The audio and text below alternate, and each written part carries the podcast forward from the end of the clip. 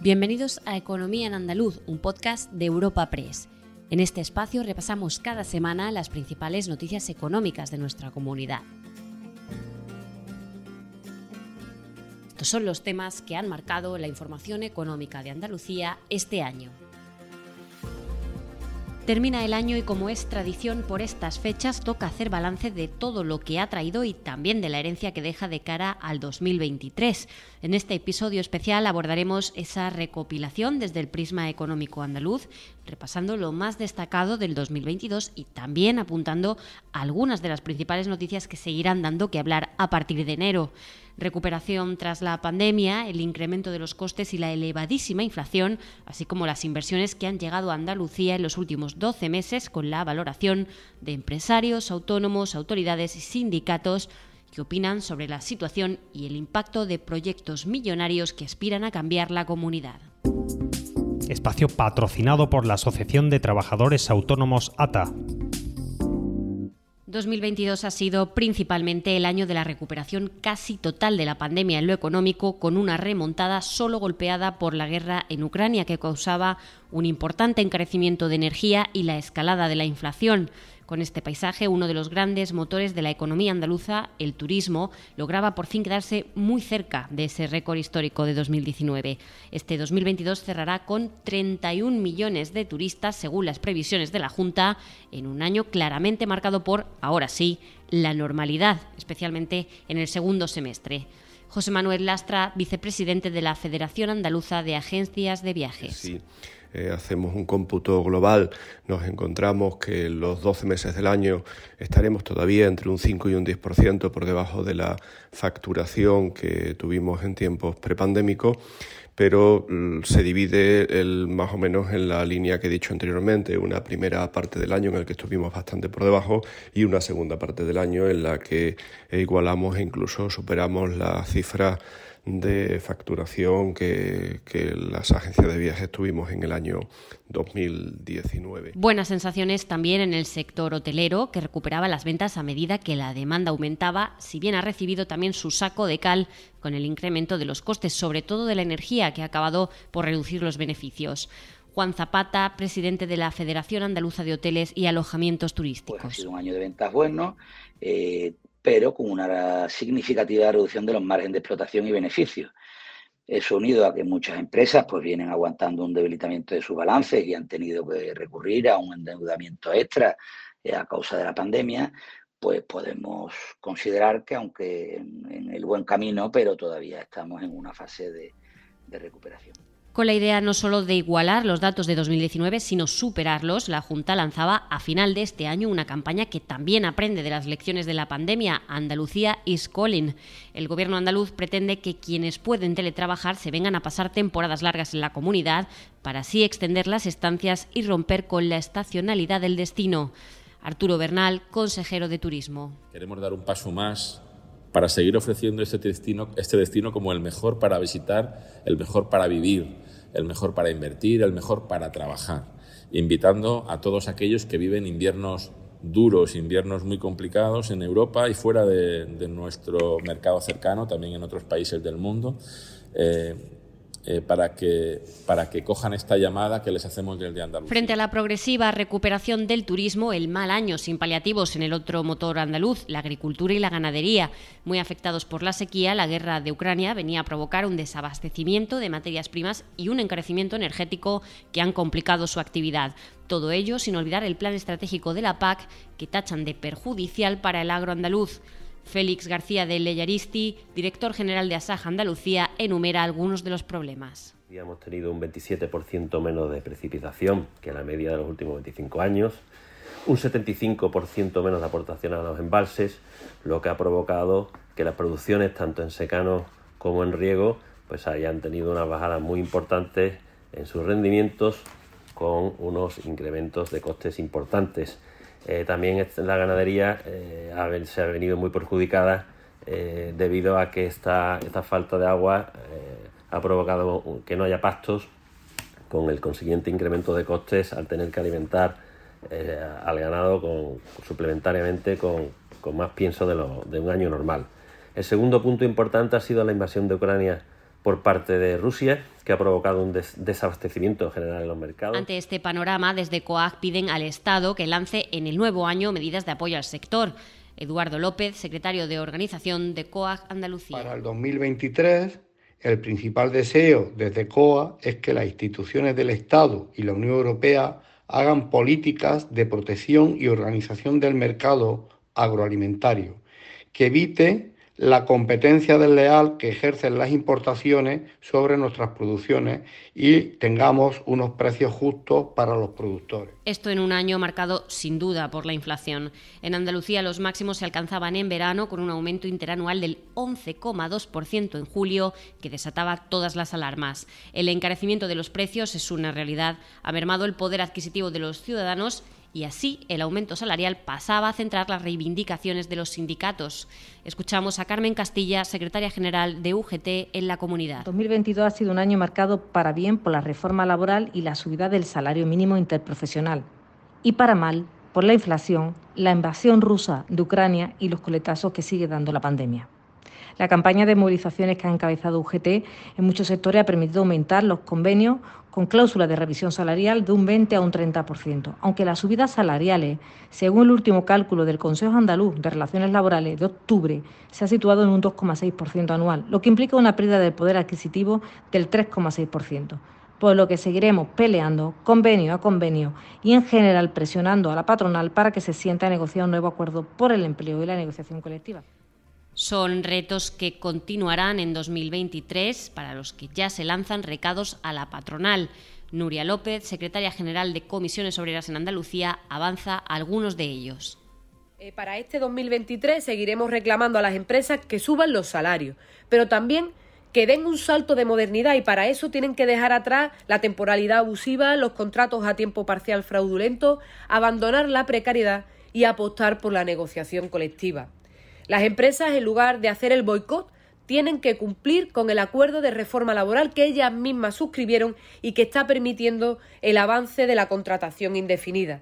Pero hay que seguir concretando mejoras de estabilidad, de jornadas y de conciliación en los convenios colectivos, especialmente para que la juventud rompa de una vez por todas las ataduras de la precariedad y deje de vivir malamente y amarrado a la incertidumbre y que tengan un futuro lleno de oportunidades y de esperanza.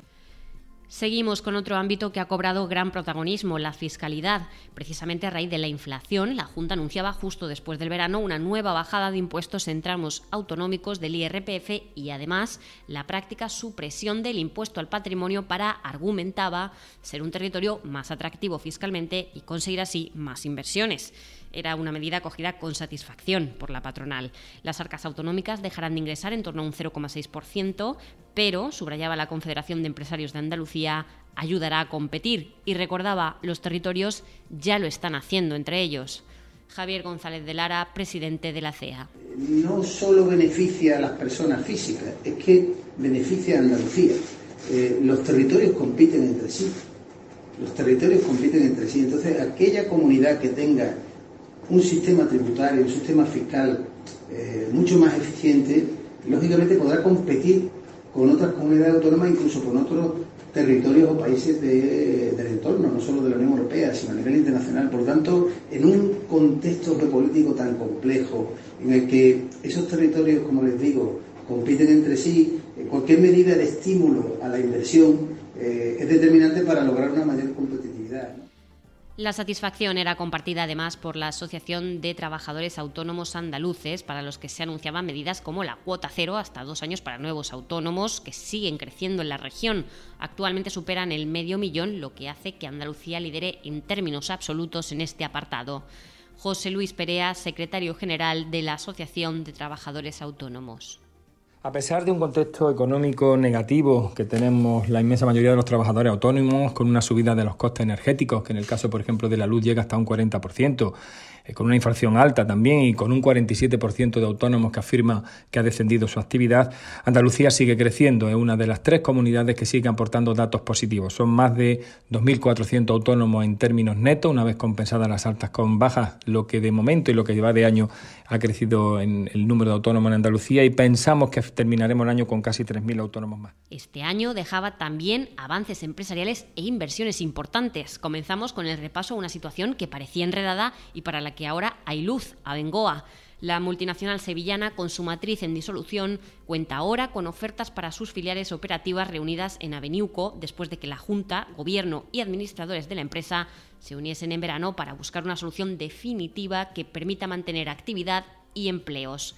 La ministra de Industria, Reyes Maroto, explicaba así los objetivos de este entendimiento muy próximo ya a resolverse. Ese ha sido el compromiso. Se va a crear un grupo de trabajo técnico y después eh, las reuniones eh, más eh, políticas que tengamos que hacer para tomar las decisiones, conocer bien cuál es la situación, ese plan de viabilidad, los instrumentos que tenemos que poner a disposición de la empresa, tanto públicos como privados. Hoy hemos hablado también de otros socios que no estaban, los acreedores, los proveedores, por supuesto el pool bancario, vamos a hacer que esta confianza que hoy tiene la empresa de las tres administraciones genere también la confianza para que muy pronto pues podamos eh, anunciar que hemos encontrado ese plan, esos instrumentos. Mientras Airbus seleccionaba las plantas andaluzas de Tablada en Sevilla y Cádiz para participar en la industrialización y producción del Eurodrón, el futuro sistema aéreo remotamente pilotado de altitud media y gran autonomía que operarán las Fuerzas Armadas de Alemania, Francia, España e Italia. La planta de Cádiz se consolida así como centro de referencia en la fabricación de componentes con materiales compuestos y tecnologías metálicas avanzadas y tablada para el ensamblaje de componentes mayores. Escuchamos a Alfonso Mora de Comisiones Obreras sobre el proyecto. La información que tenemos en el interno es que la producción del Eurodrone eh, pues se realizaría a partir de, principio de 2024 y, y, lo que traería consigo sería recuperación de los niveles de empleo que teníamos en estas factorías, en ambas factorías, eh, previos a la pandemia de, del COVID, donde tuvimos que adoptar medidas, eh, planes sociales de salida de trabajadores.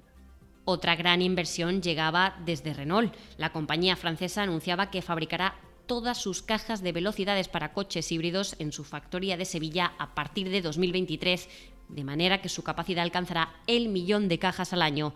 El director industrial mundial de Renault Group y presidente director general de Renault Iberia, José Vicente de los Mozos, aseguraba que la empresa quiere que Sevilla se convierta en el centro del ecosistema de las cajas híbridas de Renault, subrayando que las cajas de velocidades manuales tienen una caducidad. Escuchamos a José Vicente de los Mozos que hemos decidido que todas las cajas híbridas del grupo se fabricarán en la fábrica de Sevilla en España a partir de 2023. Eso es muy importante porque generamos alrededor de la fábrica de Sevilla un ecosistema alrededor de la caja híbrida que es muy importante para el futuro. Nosotros creemos mucho en la electrificación, en la hibridación. Pensamos que va a ser una nueva eh, movilidad importante en los próximos 20, 30 años en el mundo o más allá, porque el mundo estamos en periodo de cambio. Seguimos con las inversiones multimillonarias en Andalucía, concretamente por parte de CEPSA, que presentaba el Valle Andaluz del Hidrógeno Verde con una inversión de 3.000 millones para desarrollar en la comunidad el mayor proyecto de hidrógeno verde de Europa. Así, a través de sus centros ubicados en Palos de la Frontera, en Huelva y en San Roque, Cádiz, la compañía tendrá una capacidad total de 2 gigavatios de electrólisis. La compañía apuntaba que se generarán 10.000 puestos de trabajo, de los que 1.000 serán directos. Martin Wetzlar, CEO de CEPSA. Esta inversión, que conllevará adicionalmente 2.000 millones de inversión en energías renovables para producir el hidrógeno verde, tendrá un impacto muy positivo en empleo al generar unos 10.000 puestos de trabajo entre empleo directo, indirecto e inducido. Y Málaga era también protagonista de uno de los grandes proyectos de este 2022, el nuevo Centro Europeo de I+D de Vodafone, que era presentado con una inversión prevista de 225 millones durante los próximos cinco años. Se espera que centralice las actividades de innovación de Vodafone con la creación de más de 600 empleos. Además, desarrollará nuevos productos a una velocidad un 50% mayor lo que se traducirá en mayor eficacia de costes y en la posibilidad de realizar los lanzamientos en varios países al mismo tiempo. Nadia Calviño, vicepresidenta primera y ministra de Asuntos Económicos y Transformación Digital, asistía a la presentación de esta esperadísima iniciativa. Y la verdad es que tuvimos el proyecto claro desde el principio porque Málaga es el destino óptimo para este proyecto, sin ninguna duda porque son tantos los activos que tenemos, el ecosistema que se está desarrollando en Málaga en el ámbito tecnológico, en el ámbito de la innovación, que verdaderamente creo, como acaba de señalar Colman, que este tiene que ser uno de los nodos Esta tiene que ser una de las palancas fundamentales del crecimiento económico, de la innovación y la prosperidad, no solo de Málaga, no solo de Andalucía, sino de toda España e incluso en el ámbito europeo. Y tras el repaso a este año, recuperamos aquí los grandes proyectos que se desarrollarán a partir de enero con la Agencia Espacial de Sevilla como especial protagonista. La ciudad se imponía otras 20 candidaturas y ahora espera que se materialice una transformación que se compara a la vivida con la Expo del 92. Se calcula un impacto en el 2023 de 360 millones de euros y 5.860 empleos a nivel nacional. En 10 años los cálculos hablan de multiplicar por 6 la facturación de la industria del espacio casi 300 millones y que el empleo pase de los 400 puestos actuales a casi 1.600. La ministra portavoz Isabel Rodríguez anunciaba así la elección de la capital hispalense. El Consejo de Ministros y a propuesta de la Comisión Consultiva para la Determinación de las Sedes de las entidades eh, del sector público estatal ha emitido estos dos dictámenes y se ha acordado que la futura Agencia Espacial Española tendrá su sede en Sevilla y que la futura Agencia Española de Supervisión de la Inteligencia Artificial tendrá su sede en A Coruña. Mientras tanto, Huelva se posiciona para lograr próximamente que se implemente en su puerto el proyecto de metanol verde de Maersk. El gigante danés del transporte marítimo prevé desplegar un megaproyecto para hacer de España un hub mundial con una inversión junto con socios privados, que puede ascender a 10.000 millones. Con Huelva, en Andalucía, compite también el puerto de Algeciras. La presidenta del puerto de Huelva, Pilar Miranda, hablaba así de las expectativas que tienen en la ciudad univense con la infraestructura. Nosotros estaríamos encantadísimos de que eh, MER eh, viniera al puerto de Huelva. Somos el puerto más extenso de España, tenemos espacio, tenemos instalaciones portuarias de primer nivel, tenemos una industria muy potente con servicios auxiliares y somos eficaces y eficientes en la gestión. Así que desde el primer día eh, ofrecí la máxima colaboración. Y Granada también trabaja para hacer realidad un proyecto millonario, el acelerador de partículas IFMID DONS. Se busca que se vaya levantando a lo largo de 2023 en el municipio de Escúzar una parte del complejo del acelerador calificado como una infraestructura estratégica. Podría aumentar la producción de bienes y servicios en la comunidad en 4.156 millones y generar más de 1.000 empleos de media anual. Para promover el IFMIF DONS, la Junta y el Gobierno Central aportan al 50% casi 33 millones procedentes de recursos propios y también de los FEDER. Para este 2023, de los presupuestos andaluces, se aportarán 5,3 millones de euros. Francisco Cuenca, alcalde de Granada. No solo para situar a Granada en el mapa, que será una clave fundamental, sino y especialmente para generar el atractivo de empresas que vendrán a Granada, que van a venir a Granada para generar iniciativas y sobre todo puestos de trabajo en todos los sectores. Este es el momento de Granada y por tanto vamos dando pasos desde la credibilidad, desde la confianza, incluso con el aval de todos los países y de la Casa Real. Recuerda que puedes encontrar esta y otras muchas noticias económicas en la sección de Andalucía de nuestra web, europapress.es.